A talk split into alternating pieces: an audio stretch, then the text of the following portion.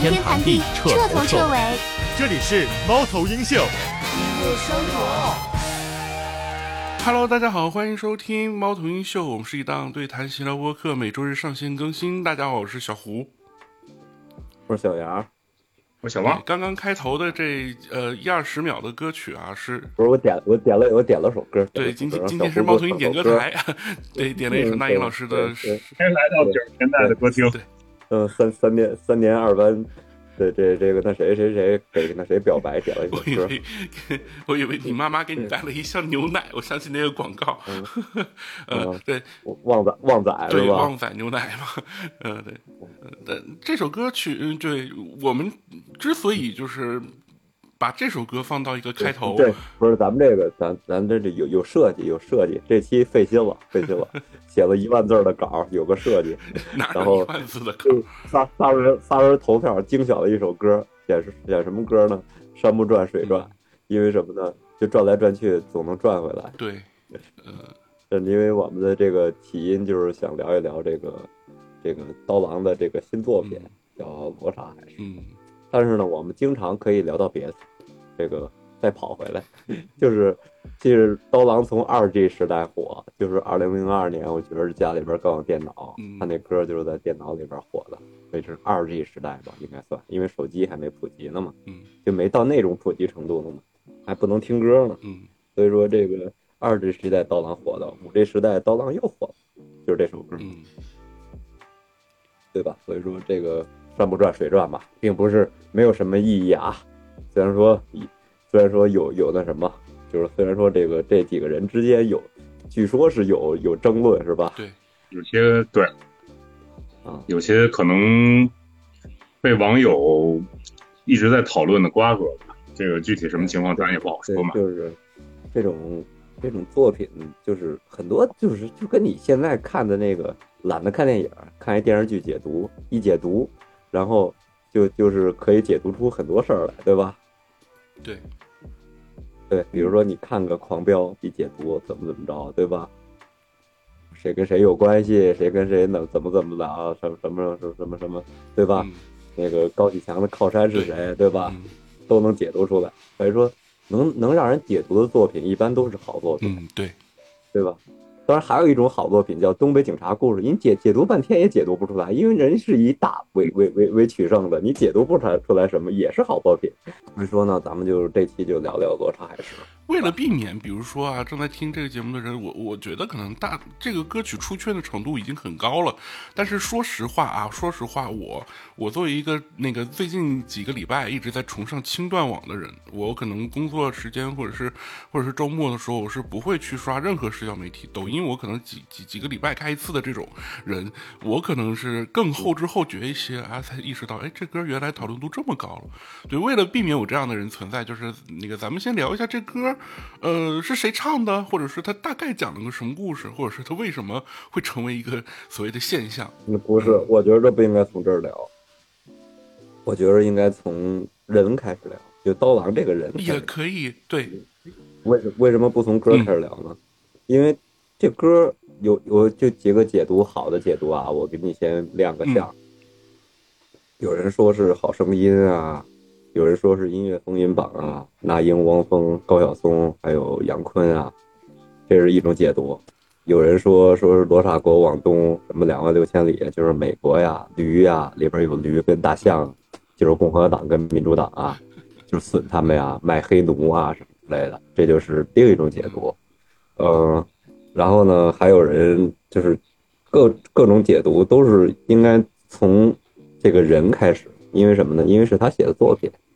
就跟你各种各种解读解读，比如说金庸的作品，你解读什么什么什么韦小宝啊，他都是跟我觉得是跟当时的环境时代有关系的。对，因为要不然就不会解读出来，就是说韦小宝啊、洪安通啊，是不是什么新秀什么天龙八部啊、新秀老仙呀之类的，都是根据时代所写的东西，但是。你解读完了之后，它到底是什么？就是是你给它的定义，而不是金庸给它的定义，对吧？所以说这个还是从从那什么，人金庸就是写这么一东西，你你解读出来什么什么东西了，那是你自己的事儿。人家作者，咱们就别牵连作者了，因为东西你要再牵连多了，那就禁掉，很简单，对吧？所以说得从人物开始。嗯小胡对刀郎有什么了解？二位呃，浅显的了解。二零年的第一场雪，那都是小时候听的。那都是他三十一岁的事儿。对我对刀郎的印象也是这个，呃，二零零二年第一场雪唱的大热歌。但是啊，分享一个冷知识，这是我前两天看微博上就是乐评人艾丽艾丽人老师分享的。他说，呃，中国摇滚圈初代的鼓王就是张永光，就是江湖人称三儿。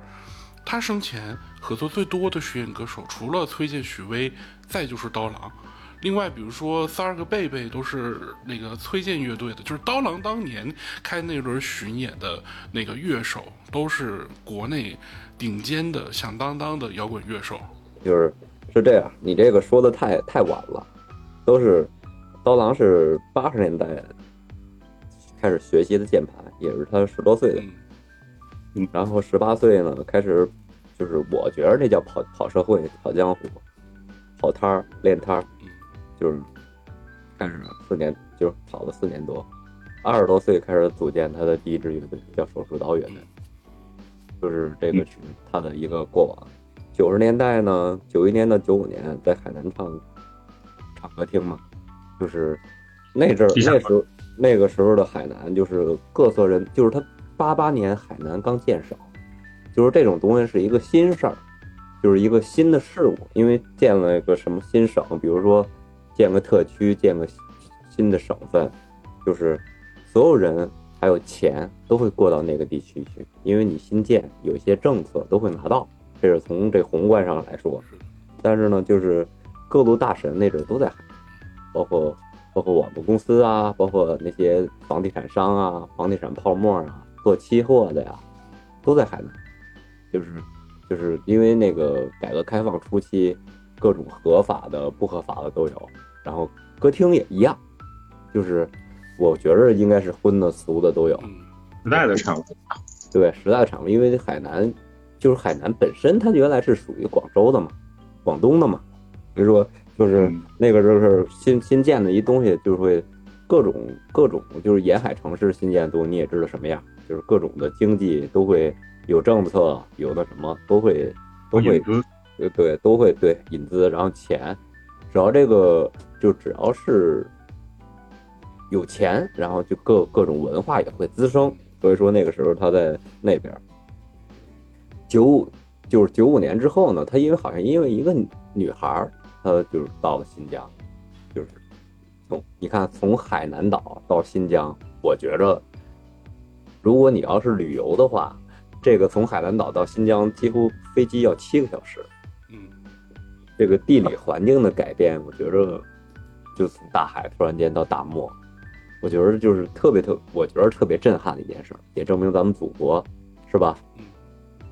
就跟别的国家比，你看到日本一到今天，咱们今天在下雨，对吧？到日本说一下雨，说哎全境都下雨，就人家就是就是人家咱们国这么这这么的幅员辽阔，就是你可以就真的就不同的环境太不同了。嗯就是他心里会有一个，我觉得会有一个从地理上的特别大的触动或者改变，因为你面对大海跟面对这个戈壁呀、沙漠呀，因为新疆什么东西都有，刨出没有海，什么地势都有。来，去过新疆吗？二位谁去过？讲讲新疆都有什么地貌特征我？没去过，对新疆是差很少数的，我没有那个去过的这种。来，汪小蛙去过吧？呃那一年是跟头头几年啊，一九年、二零年吧，跟同事去的，玩了四天，四我操！天三夜。啊，玩四天哪玩四天哪儿也玩玩不了，今儿。对对，就看了一天山，就是开发区嗯，在天山，然后乌鲁木齐转了转，还顺便自驾到火焰山。你看，其实你就你就已经看了两个地貌，乌鲁木齐很新，就算一个国内，咱们就其实把它算在二线城市，那也算个大城市。它对啊，它是新疆的省会嘛，那自治区的省省省会嘛，这个还是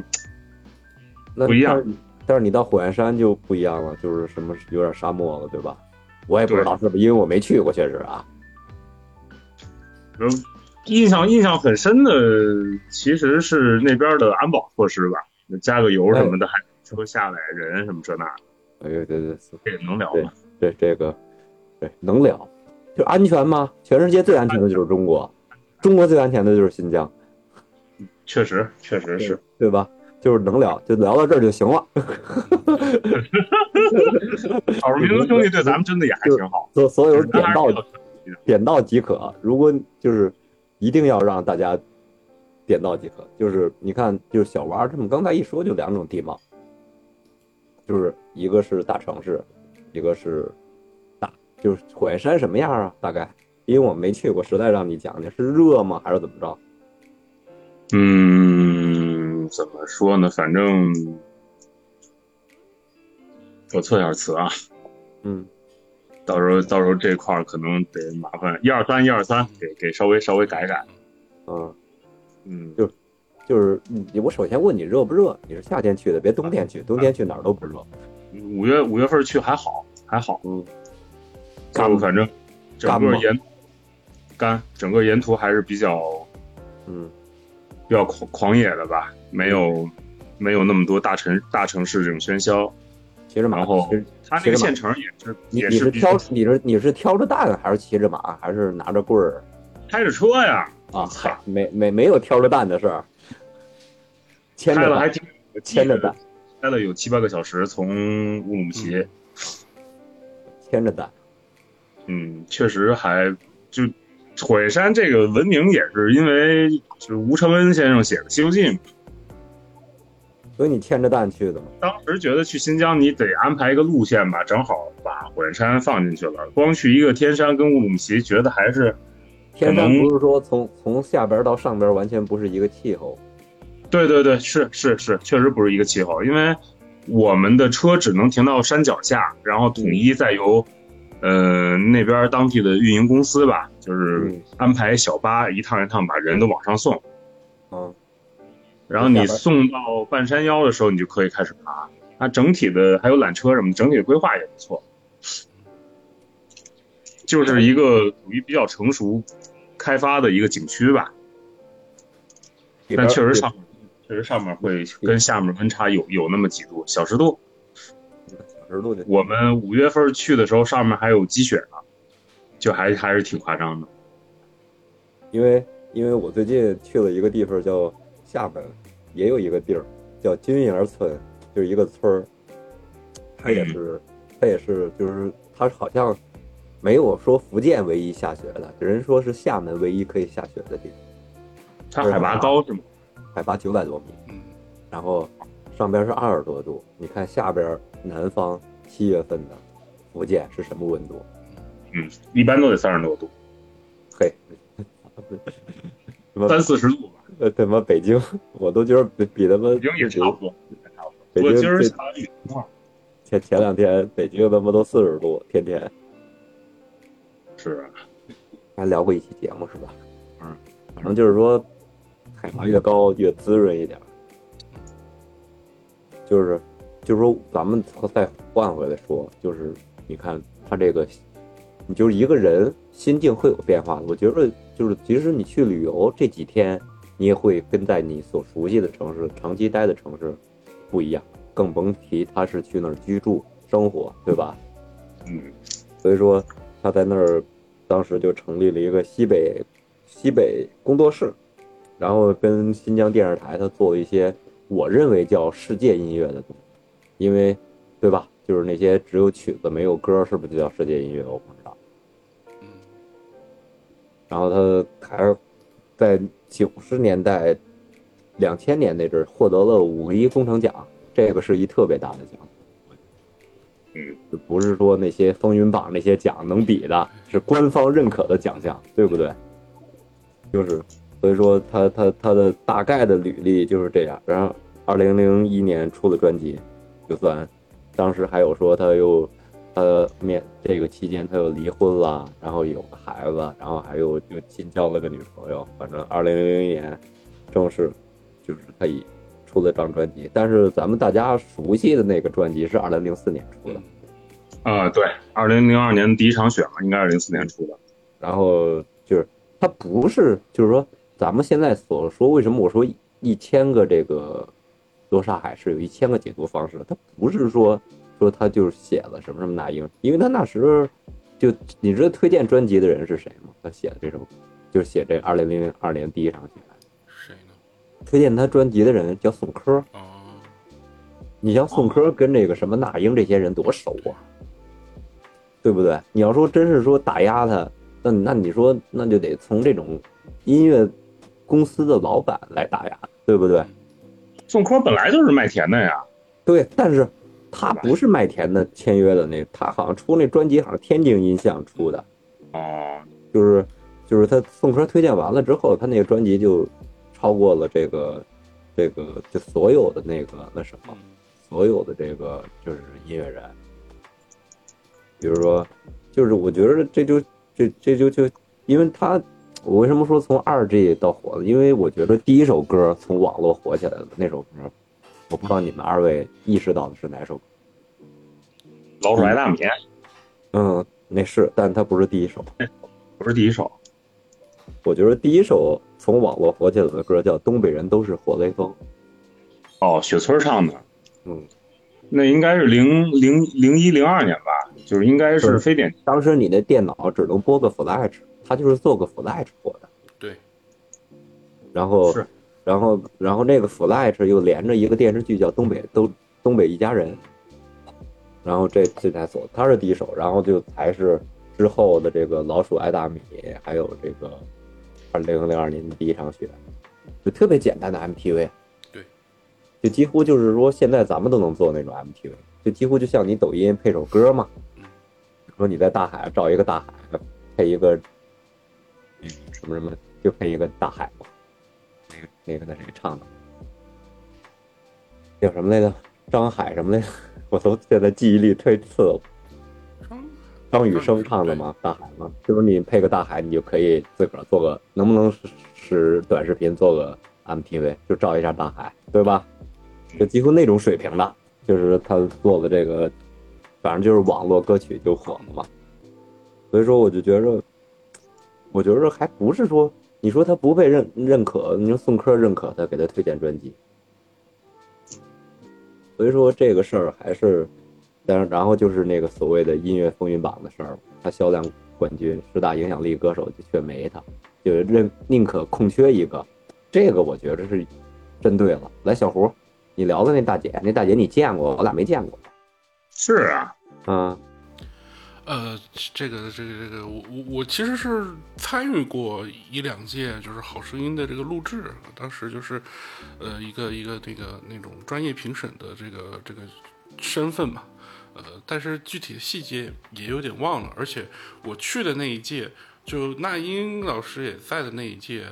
呃，好像也是这几年以来相对比较糊的一届，选手的印象我也不深了，呃就跟你聊了。对。就是唯一接触过的。但是这个九选十个人，就宁可空缺一个也不选这个人，这我觉得你觉得是有点针对的嗯，大概吧，是的。啊。那你对这个他们现在所说的这个言论，就是当时那英所说的言论，你有什么看法？就那年，这都是十七八年前的事儿。这种事情，我觉得他说了又怎样呢？他影影响影响一不是二快二十年前的事儿，不是十七八年前。就是首先我是觉得说这些艺人也就是说说而已，没有什么太多的这种啊，又是打压又是怎么样的，他们没这个能量。就像刚刚说的，推荐刀郎去做这张专辑的人是宋柯，人也是圈内人，嗯，包括刀郎合作的乐手，他也是不是不是推荐啊，就是他专辑出来之后，就,就宋柯喜欢那种推荐。对呀、但是呢，有人解读就是说他不是北京的，就是因为其实很多搞文艺的人习惯上都是来北京才能起来嘛，九十年代对吧？比如说同样是西北的郑钧跟许巍，对吧？许巍还有张楚，他们都是来到北京才火的。因为你看许巍那阵儿都跟张炬去混了，就唐朝那个贝斯手，嗯确实张炬走的太早了，就是说这个就是说他们都是先来北京，然后在北京融入这个环境才出来的。但是刀郎没来过，就是咱们说那个物理意义，他肯定来过北京，但是说他在出道这方面没来过北京。所以说这个就是就是包括咱们前一阵做那个陈创老师那期，说怎么着我也得来京城啊，搞这种事，对吧？是他没有经过这个，就是说这个北京这个环境起来的。所以说，对不？小胡这个也算正本清源了，就是说他们没有这个能力，但是他们那个是那英，他们是评委呀，这十个人确实是没选的呀，这个能量他们是有的呀，嗯，对吧？这其实也算打压，对吗？其实我在之前就我自己聊金曲奖那期节目，也有表达过相同的、差不多的观点嘛，就是，呃，你甚至不叫观点了，是事实，就是国内或者是整个华语乐坛真正能称作权威的、不受商业角度影响的音乐类的奖项，只有台湾金曲奖一个了。就不管是内地曾经可能看起来很有影响力的 MTV 音乐盛典啊，什么东方风云榜啊，这个风云榜那个榜的，基本都是分猪肉。呃，刀郎这个事情其实也就是，比如说那个艺人不出席，然后这个分猪肉奖分不到他而已。那比如说我我不我是完全不知道可能当时发生什么事情的，那基本上原因就只有一个，就是他没有出席颁奖典礼，所以这个奖就不分给他。这个就包括现在的这种什么音乐盛典，不也都是一样的道理？就是极致的。刚刚才我有刚才我有一个疏，刚才我有一个疏忽，就是他的音乐风格，大家都认为是什么？刀郎。嗯，你说刀郎的音乐风格吗？对，到底是俗不俗啊？当然，我不认为雅就好，我不认为我听个，当然就是我不认为听个东西是什么坏的词儿吗？不是吧？就我们现在天天在深夜网易云听歌流泪，这叫什么音乐呀？叫通俗音乐，这就是让最大人听得懂的音乐，就是通俗音乐。所以其实就没有什么俗，它本身只是一个中性词而已嘛。就多年以来你受到的教育，受到的那什么，就是甭管是现在你你咱们可以说咱们这么大年龄了，就是呃有一些知道说这个，就是说这个东西呃没有什么雅俗之分，但是多年来你受到的教育就是一直人家站在高处，以这个道德制高点来抨击，但是站在高处的人不见得道德就真高，因为这是一个抨击人的利器，对吧？他只是只是用自己的话语和自己的话语权在维系自己的核心利益嘛，对，对吧？就是这就是说音乐就是圈子也是，因为因为我觉得跟刀郎一样俗的东西有一个组合叫凤凰传奇，呃，bingo，我想到的也是凤凰传奇，对对对，他们的歌最开始火的时候，比如《最炫民族风》或者《月亮之上》那会儿，大家也都说俗，但是呢，现在大家又真香了。呃，凤凰传奇的歌它俗是俗在那个旋律很简单嘛，大家都能听得懂，然后大家都跟着跳广场舞这样，但现在越来越多的人发现他们歌曲背后的价值。就比如说我在仰望月亮之上这样的歌词，它不光它基础的积极、健康、向上啊，这都有，然后歌曲的意象是很规整的，同时呢，它还是有一点点文学性的，它是一个。你细听，它并不是一个俗的歌，有像《荷塘月色》那种，那就是用用用后来的话讲，就什么中国风吧。只不过他那歌那会儿就火的那会儿，中国风这个词儿还没那么火。听到了很多烂的东西，大家听的歌多了，好的烂听听的越来越多之后，呃，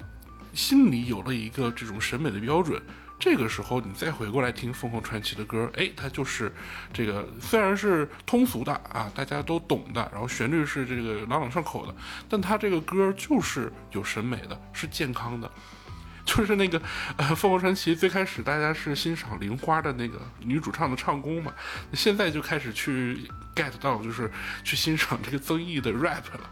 说那个呃什么国家队啊，永不塌房的哈人，对吧？已经有这种说法了。更夸张的就是以前啊、呃，大家说凤凰传奇是一个女主唱带着一个又又 check down，然后现在的凤凰传奇是一个这个呃这个 rapper 带着一个唱 hook 的，这个现象特别有意思。因为我觉得就是我们父母辈儿那帮人特别喜欢他的音乐，因为我觉得特别符就是长在了他们的因为审美点你不喜欢就否认人家。对审美点上。对，这些不因为你年代的受众群体不一样，你现在年轻人也喜欢听老歌啊，比如说伍佰，对吧？这个东西，嗯，又又音乐这个东西又回潮了，文化文化属性又回潮了，嗯然后年轻人的喜好也回潮了。嗯，刀郎这个人就是回潮的东西嘛。对对，而且现在刀郎出的东西又跟所有人印象中这种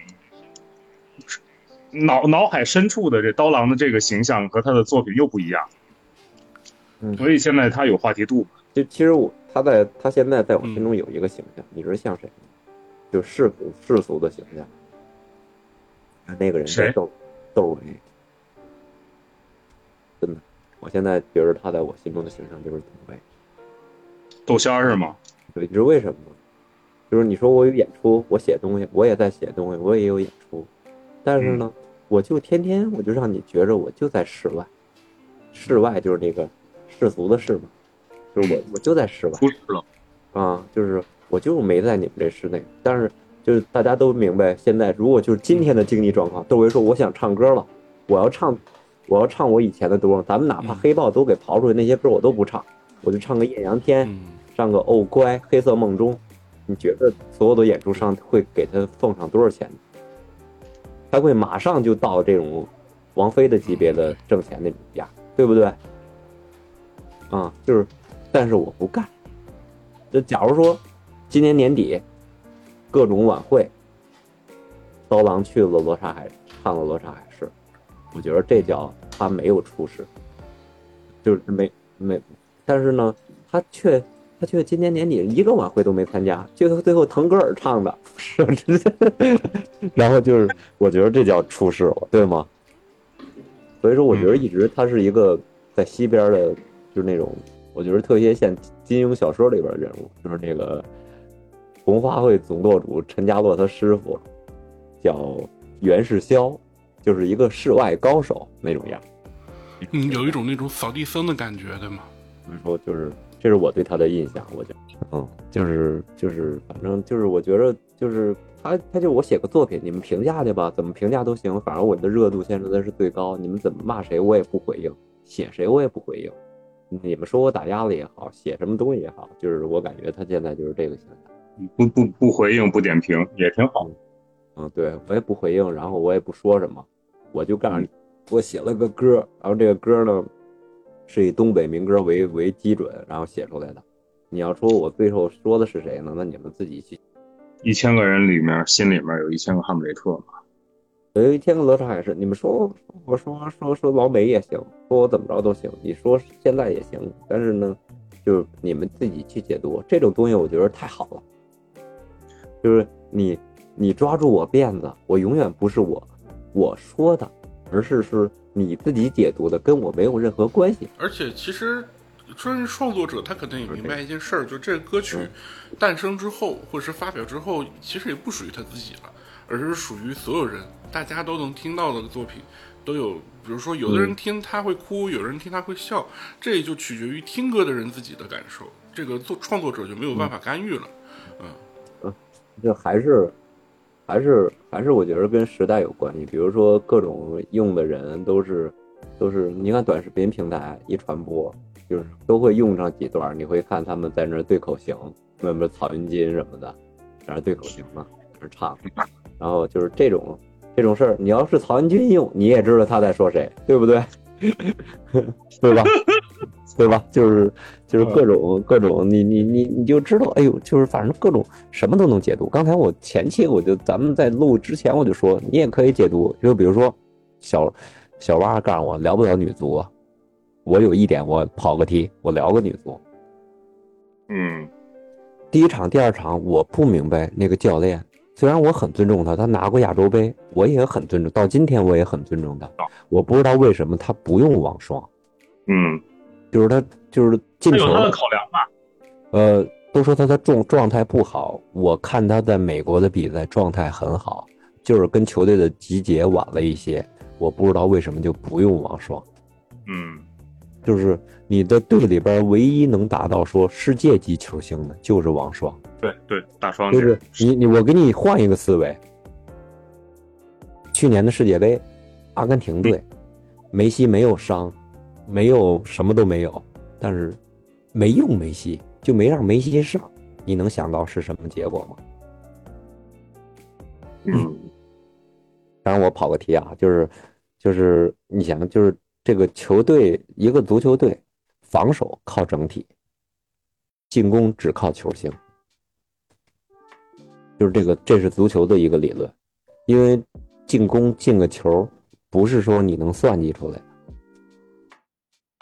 就是说哎我排兵布阵怎么着就能进球，这不可能。但防守确实是靠整体，所以说有有一个唯一一个一个突出点，你为什么没有用？这是我不能理解的事儿。但是就是就是这个事儿，大概就能这王双王双要唱这歌对个口型，你也知道说谁对吧？就是各种各种解读嘛。就是我再换再回到这歌嘛，对吧？来总结一下，怎么着？就是觉着他他到底是就是什么样？呃，终终于聊回到这首歌本身了啊！就《罗刹海市》这首歌，它的火可能和那种比如说所谓神曲或者是大流行歌火的路径完全不一样，因为这首歌并不符合我们对于口水歌或者是大流行歌曲或者是 hit song 大热歌的这种认知。一般来讲，就是。最多数人听的这种大流行和弦，就是呃四五三零二五幺嘛，最常用的和弦，或者是卡农或卡农调的各种变种，去套套写的各种流行音乐。而且这种套写不仅仅是可能写口水歌的歌手这么干，或者像刀郎这样的前辈有可能会这么做，甚至周杰伦或者是林俊杰都因此 写出很多这样的行活嘛。啊，这个我们必须要承认嘛。但是罗刹海市这歌，它的节奏一出来的时候，就觉得哇。哎，这个这这个是一个七拍的歌，八七拍的歌，然后他演唱的呢又是四四拍，因为他唱的时候还是借用的这个民间的小调。然后我查了一下资料，我也。感受了一下，我也看了他那个专辑的简介，这首这个《罗刹海市》，它其实是用了靠山调。这靠山调其实，如果要是东北的孩子听二人转的话，会很熟悉。但它起源于天津，是这样的一种民间的小调形式，在二人转里会很常见。所以他用这种四四拍的声音去唱这个八七拍的非常错位的，就是互相交错的感觉，会让我有一种刀郎 在玩雷鬼的这种感觉。我在想，中国人开始已经已经。开始大众已经开始听 reggae 音乐了嘛？啊，甚至会有这样的一种感觉，哎，我们的审美居然有了一个这么大的跃进吗？嗯，呃，打一个问号。但其实可能大家关注的这首歌的重点，可能还是在歌词上吧，还是在歌词上吧。小王，你看这个咱俩需要跟专业的音乐媒体人来，是不一样啊，学习学习的地方。学习的地方，不不，你你们这是夸我还是骂我呢？怎么感觉有点阴阳的意思？但我还是要说回来啊，这这张专辑就刀郎整张专辑，其实他概念玩的就很好，就是他整张专辑都是在把，比如说这个 fusion 的，有一点点爵士，有一点雷鬼，然后这种错拍的一个新的玩法的尝试，融合进呃传统的这种民间小调当中，而且每一首歌都有不同的点嘛，比如说这个这个罗刹海市刚刚提到是用的这个。靠山调，还有一首歌，好像也是专辑当中蛮火的一个颠倒歌，它是借用的这个 Zion House。我个人觉得这张专辑质量最高的一个叫《未来的底片》，它是跟这个说书调结合的嘛。那这专辑名叫《山歌聊斋》，呃，肯定就是有这种想要把自己整个的想表达的观点或者是音乐啊，跟山歌做一个融合，呃。甚至我可以把它称作一种 world music 世界音乐，啊，就是一种这种这种，呃，非常具有融合性的流派当中也是 OK 的，嗯，也是 OK 的。我我先说说我的，我我先说说小王先说说你的观点。先说吧，没事。我先说也行，就是我是觉得他踩在了一个点上，就是比如说现在国潮这个点，他踩在这点上之一。其次，前些年火的歌曲，就是。比较火的歌曲是德云社唱的那个《看清水河》，也是相对于就是那个那个国潮一点，对吧？然后前些年火的一个人叫张嘎怂，西北的，嗯，是也也是也是靠了这么一点儿。我觉得他是踩在这个点上，包括国家最近这两年让咱们的文化大大提高，所以说嗯。他一直是他是踩到这个点上，所以说他火，我觉得是因为这个原因。我觉得这是从时代上觉着他火，歌至于歌词儿那就是那就是解读去吧，对吧？是，然后汪总说一下，这是罗刹海市，我觉得还挺有意思的，尤其是你知道这个歌有那么高的话题度的时候，我还没有听他的歌，就是我是先看的词儿，因为当时是在单位嘛，当然上班呢，就是利用这个休息时间看了一下，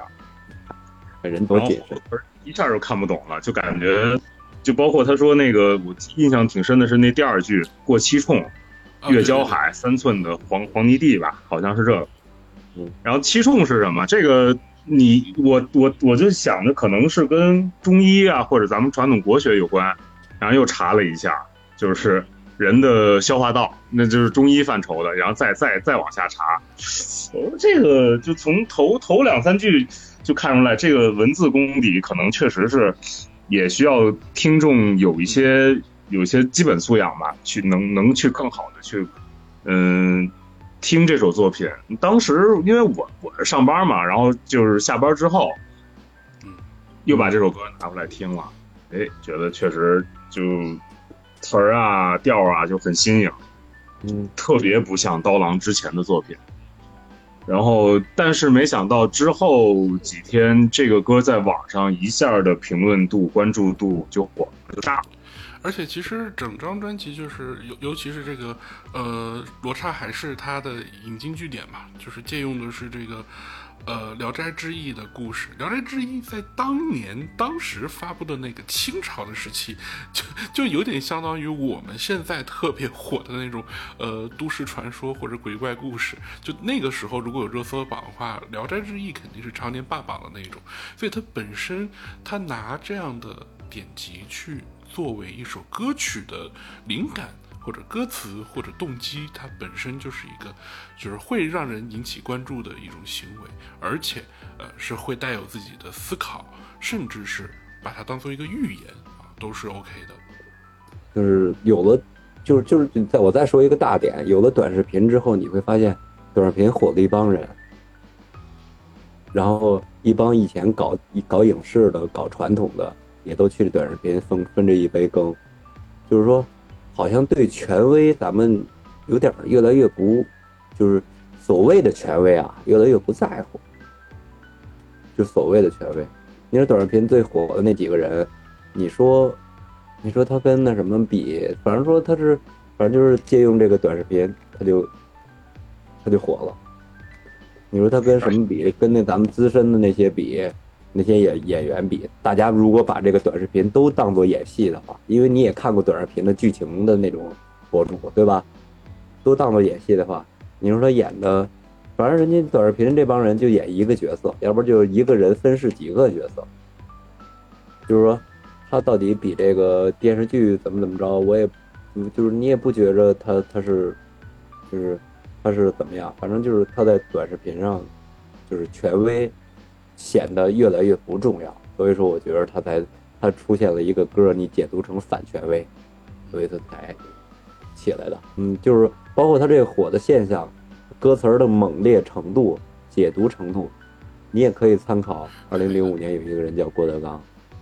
他说的相声当时怎么说的？现在这些相声都听不到，我们为什么喜欢？你都听不到这种相声，所以说这郭德纲就是一个反权威站起来的人。当然，这种现象最后。他还得去，去跟时代去靠上钩，所以说郭德纲还是败了火药味儿。所以你的意思就是说，呃，在那个郭德纲也是变成了像姜昆那样的主流相声，他想反主流，自己变成了主流。那刀郎也是想要反主流，最后自己也变成了这样的主流，被大家所讨论嘛。还是那句话，还是那句话，我们电台最出圈的事儿。就是我们做了一个演员的采访，然后演员的采访的这个稍微有一小段拿到短视频上，人家就是几十万的播放量。但确确实是我们做的，这边台播放量还不不如人家一小时嘛，对对对，我们的我们的播放量还不如他们点赞量的零头。我们的目面面临的情况就是这样，嗯，对，就是说，就是我那意思，就是说，其实是这个时代是像说的，就是老是被人家拿走，因为我们确实是不能说我们仨儿，假如说咱们就聊这期节目，不是不能说咱们仨儿准备了多长时间，嗯因为我不能说这句话，反正呢，确实也是准备了，但是呢，嗯，也许就会，当然这期应该不会被剽窃啊，因为咱们毕竟没有演员说话嘛，是咱们仨人在说嘛，对吧？就是就是说你就不会去，你就会感觉就被剽窃，就是只是只是那么三十秒的事儿。但是话又说回来啊，就也不代表播客这个媒介本身就是不好的，就是不好的。就比如说你短视频现在不都是各种 MCN 做好机构批量的去生产这种垃圾内容嘛，然后吸引人眼球，然后完播率最后可能百分之三、百分之四就已经很高很高了。的三秒前三秒播放率能百达到百分之二十几、三十几就已经相当高了，好像。但你知道我们猫头鹰秀的完播率是多少吗？就是我们每一期平平时一个小时是很基础的嘛，甚至七月份有期还是两个半小时的节目。就是我们的长音频一个多小时的长音频完播率也能有百分之四十，这代表着哪怕可能我们只有一百个人听我们的节目，但是至少有四十个人从头听到尾，这个价值不是短视频能有的。就包括就包括包括那那英说刀郎这句话也是被剪接了。就算人真说了人土又怎样呢？对吧？就是，嗯，就是土本身是一个比较贬义的词，而且那个时候刀郎的歌确实是有土气在的，比如说《情人》那种歌，什么玫瑰花一样的女人，这个是当时的写歌人都已经用烂了的意象。什么什么呃什么旧爱与新欢，什么冲动的惩罚这种，这确实就是土的，因为太多人写这个东西了。但是但是我觉得那阵儿有一个怪现象，嗯，你知道什么吗？就是在二零零几年，你认为洋气的音乐在哪？是不是港台？对呀、对吧？就是现在，我现在就是咱咱咱们这代人之间，今天依然认为港台有一些洋气，对吧？嗯我是这么认为的，因为就是人家是比咱们接受先进文化接受的时间比较长嘛，对吧？嗯，但是刀郎有一首歌是被谭咏麟翻唱，披着羊皮的狼吧，嗯呃，对，就是他是被被刀郎翻唱，然后他还不止唱过一版，还翻唱完了做个粤粤语版的翻唱，对，啊，就换一首歌嘛，因为港台音乐人经常这样，嗯对吧？千年等一回、花心都是，嗯，那个还有那个伤心太平洋，全是日本的歌嘛，嗯对吧？所以说这个就是他翻唱的时候，他是被翻唱过的，被当时所谓的最洋气的港台歌手翻唱过。所以说你要认为他土，我也不认为他都多多土，嗯，是是得到过认证的，对不对？对。就说那那为什么没人翻唱《老鼠爱大米》啊？你要是真土，对吗？对，所以说，所以说还是还是没有那么土的。而且这个人，我始终认为，你看我都把他标在窦唯那上了，我自己呀、只代表我自己，连电台都不代表，对不对？对，嗯，我都标在窦唯那上。如果今年没去拿这拿这罗刹海市出去卖钱，嗯拿这个什么颠倒，那叫什么来的？那歌呃，叫颠倒，好嗯颠倒歌，电脑什么嗯，呃，颠倒歌也没拿出去卖钱，那他就是窦唯啊，对，是不是？是啊，所以说你你得看什么态度。所以说，我觉着就就是这样。嗯，然后咱们咱们是不是这这这个刚才小胡这个说七拍的歌时候，我想来一个那种咱们习惯性来接受几拍类的。小胡四拍嘛，嗯，啊，四拍，你看，咱们那个四我就没插入这句话，现在插入一下，就是就是大家咱们那最最最常听的就是四四拍嘛，嗯，啊对，就泰国、新加坡、印度尼西亚是吧？对，呃，就是就因为这个东西就是最符合这个人的这个，当然有说法是人的心跳的这个感觉，就是频跟跟这个频率是共振的。有一种说法，它就是纯粹是因为简单而已。但不管如何吧，就是罗刹海市这种七拍的歌能火成这个样子，确实是呃比较少见的。就就是内内容为王，还是内容取胜？对，嗯还是内容歌词儿取胜。因为我现在最最后咱们仨人在探讨一个事儿，因为咱们电台你们两个人是音乐素养比较高的，嗯，一个会弹吉他，一个在音乐媒体，对，就是说，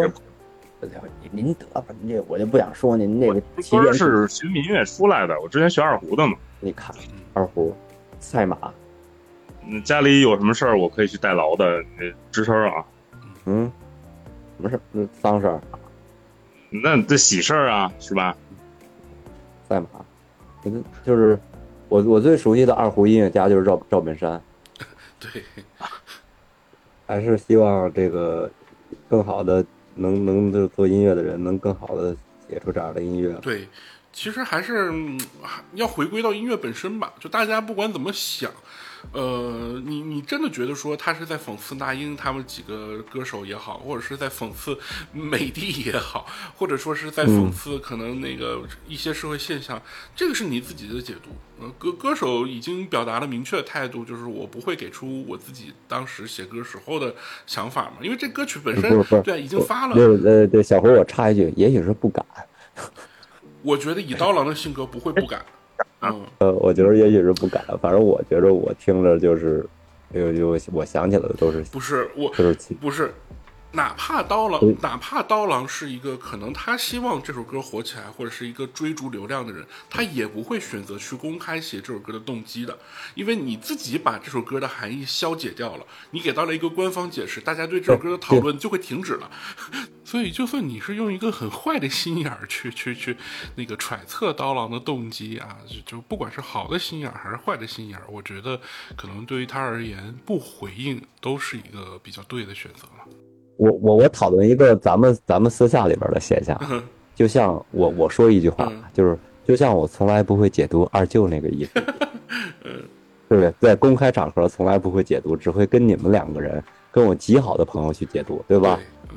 是一个一个性质，对不对？对，就不管从哪个嗯。角度来看，我觉得刀郎都应该都会做出这个选择，就是这个事嗯。情是也是对的，对，就是大家有自己的想法，不做解读是对作品最最好的诠释了。对，嗯。嗯，对，是是是是嗯，这句话对，就是好的文学作品都是不用解读的，对，而且对不用作不用作者下场去解读的对，。对于音乐来，对于音乐来讲，可能大家呃，你如果没有解读的能力的话，那就试着去感受它，去感受它的节奏，去感受它所表达的东西。就是你用一个非常感性的，或者是一个非常直呃那个直观，或者是这种不过脑子的，纯粹从情绪角度去切入这首歌要表达的东西也 OK。这个就是音乐的力量嘛。那我最开始就人类为什么会诞生音乐？它就是为了第一记录历史，第二为了表达情绪嘛，对吧？因为因为咱们从从小被被被教育的方法就是有中心思想，嗯，对吧？做啥事儿都得有个意义，都得有个中心思想。这个事情？就是应该改一改。然后你听我说，你听我嗯说，韩寒有一篇文章选入了一个小初中的一个，就是这种需要总结中心思想的这个这种门类的语文题里边，对，结果韩寒自己做错了。嗯，我相信这种事儿，如果鲁迅活着，他也会做错，因为两棵树，那就是我家门口有两棵树，你们非得解读过度，对，对吧？对吧嗯？就是我相信鲁迅也会做错的，余华也会做错的，对，对吗？呃，所以说就是就就就会错的，所以说这个还是那什么，对，来，那个小蛙为我们这个这混乱的节目来做一下总结。希望每个音乐人都能做出更好的作品吧。当然，也是得做出让观众能受众群体这个能够接受的好作品。我嗯觉得这个这挺难的，真的就是你你你做什么样，你做的再好的作品，它都是有人去讨论，有人去嗯，这段删了吧。不不用删，不用删，不用删，咱可以接。刚才我那更尴尬，就是，嗯，还是换句话说，就是最后我再说一个吧，就是，其实刀郎这个歌啊，如果放在今天的时代，用最俗的表达方式，以以往它也是俗嘛，所谓对吧？嗯因为但是呢，我看到了有些人对他的评价，比如说我不喜欢那个人叫大鹏，就是哎呀，他那个音乐就是俗啊，这是他在他以前那个嘚不嘚的节目中他说的。但是，嗯，大张伟遇到他的时候，就特别特别尊重他，说感谢您让我父母第一次追星，大概意思是这样。对，就是就是就是，反正你喜欢大鹏还是喜欢大张伟，你自己去判断，对吧？嗯然后呢，就是这个歌，在这个时代用最俗的表达方式，可玩性比较高，嗯，是，啊，对就是可玩性加入背景音乐性，就这些性质都有，所以说它能火。可玩性就是说，大家就经常见着一糙哥的形象的，那种有点胖的那种形象的人，对，就特别糙啊，就在那镜头前，手机镜头前嗯弄着这歌对个口型，这不就叫可玩性吗？嗯，对的，对吧？呃呃的，或者他是货车司机，或者他是干什么什么的，就是可玩性比较高，所以说才能火。希望就是刀郎老师就是用这种俗的方式传播一些音乐吧，嗯，对吧？对，是，因为因为你再再不俗，也可以也只能用俗的方式去传播。嗯，对我，我们就还是回回到这个俗和雅的讨论。俗其实本身作为中性词，就是大众审美嘛，就就是俗不代表着庸俗，呃，或者低俗嘛。俗其实就是大众爱听，大众最熟悉的方式。那我觉得还是现在更多的是媚俗，对，嗯，所以说就就是三俗非得要凑齐是吗？呃对不对？对对泰国、新加坡、印度尼西亚三国也得凑齐。对，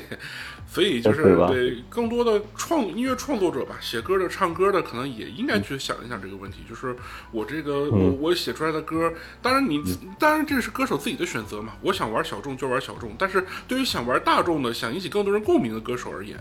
呃，嗯真的刀郎是他们很好的一个这个老师或者是可借鉴的对象。对，就是应该要去看一看他是怎样去把这个一个没有那么大家熟悉的节拍的歌曲，然后做成呃特别火的一个作品，同时还有一些深度的。呃，这个是他们可以去思考的，而不是说为了去迎合这种俗而去写这种，比如比如说那种低俗的歌词或者媚俗的风格方法啊等等吧。这个可能也是我的一个想法，就是这这个例子对于音乐人来讲还是很有参考价值的。嗯嗯，好，来结束吧。行，那这期节目就到这里结束了。关于这首歌的解读，其实我还还是有很多，就每个人切入的角度都不一样。我们三个人呢，其实观点也不太一样。就比如说，我对评论区这件事情，或者是怎么样，会有和很多人不一样的看法嘛。所以大家如果有什么想，也也也一样，也一样，因为 因为你你站这个角度啊，嗯，就是你你是媒体人，对，就是你多少不，我我我我我真的不想被别人说，或者是自称是媒体人。我觉得媒体这个行业，对吧？就就像张雪峰说那个新新闻行业不要报一样，我也觉得说我可能只是一个观点的表达者，或者说我就是一个就是对就是平台的作用就是来盛垃圾，对的对的，嗯 对不对？平台的作用就是来盛垃圾，就包括你看看不上那些，它就是来盛垃圾的。嗯，对对，就就就是那句话嘛，你正常上厕所这个门被封上了，那大家就只能随地拉大小便了，那那就就这就是为什么那个像那英啊这些歌手，那个评论区几百万条是吧，跟网暴一样，都是什么乐子人，我觉着也大可不必，对吧？大可不必。包括咱们，嗯，我刚才就是还还不想说啊，就是我刚才说播客，为什么我喜欢播客？首先，所谓的高级的人，比如说，就是就是所谓的高马斯克，我不知道在这个世界上算不算高级的人啊，算啊，啊，在所谓的高级的人选选择传播一些事情的时候，都是在播客上。就马斯克就是这样。嗯，确实，就所以，就所以说不是说那什么，就是说，而且这个所谓的，比如说那些那些，就是我喜欢有时候也看看篮球嘛。所谓的高级的人，就外国球星自己做播客也有，所以说播客的传播还是还是最后一块阵地一定要守好。就这样，希望咱们能守得住吧。对最后一块阵地一定要守好。咱们希望咱们仨人也能凑合凑合，坚持坚持，对吧？行，来，那小胡最后说你的结束语吧。嗯，好，咱价值终于上完了哈，那那那最后再来一段贯口，欢迎大家，感谢大家收听这一期的猫头鹰秀。如果你对于罗刹海市或者是刀郎或者这一现象爆红的现象有任何的看法或者观点，欢迎您在评论区留言。然后呢，呃，也感谢大家能够听到这里。我们的猫头鹰秀呢，开了一档新的播客，我自己来去主导和主持的，叫做那个李崩聊聊月聊了聊聊，离峰越好。对，因为这档播客其实就是非常垂直于音乐领域，然后呢，就是我以前的可能乐评的文字，或者是对音乐行业的观点，因为实在对我俩人失望了，是吧？对对对，也不是也不是，主要就是呃，这档节目主要是非常垂直于想要做我自己非常想做的乐评的内容，因为过去我就很想做它，呃，机会不是很合适，那今天终于就有这个机会可以去做。对，是的，是的，同时也可以做一个播客的矩阵嘛，就是以老带新，然后新的火了还可以带一带老，对，就是互相可以有这种。我俩给你捣乱吗？呃，也欢迎，也欢迎，对，然后那个捣乱。对的，对的，对的，呃，也欢迎大家啊，因为这一期节目已经上线了，第一期在八月三号已经上线了，欢迎大家在全平台搜索这个“礼崩乐好”，就“礼崩乐坏”的“坏”字换成“好”字，呃，这也是我这个节目的初衷嘛，就让音乐这个事情让世界变得更美好嘛，对吧？呃，很拗口的名字，但是欢迎大家去点赞、订阅、收听。好，这期节目叫做……其实我我要告诉你，这期我也写东西了，你信吗？我信，我特别信。对。嗯，是，不是不写啊？希望咱大家态度都好一点。就这样啊，拜拜，拜拜，拜。The world is sinking. We are celebrating music. 猫猫猫猫头鹰秀旗下首档音乐播客，八月三日见。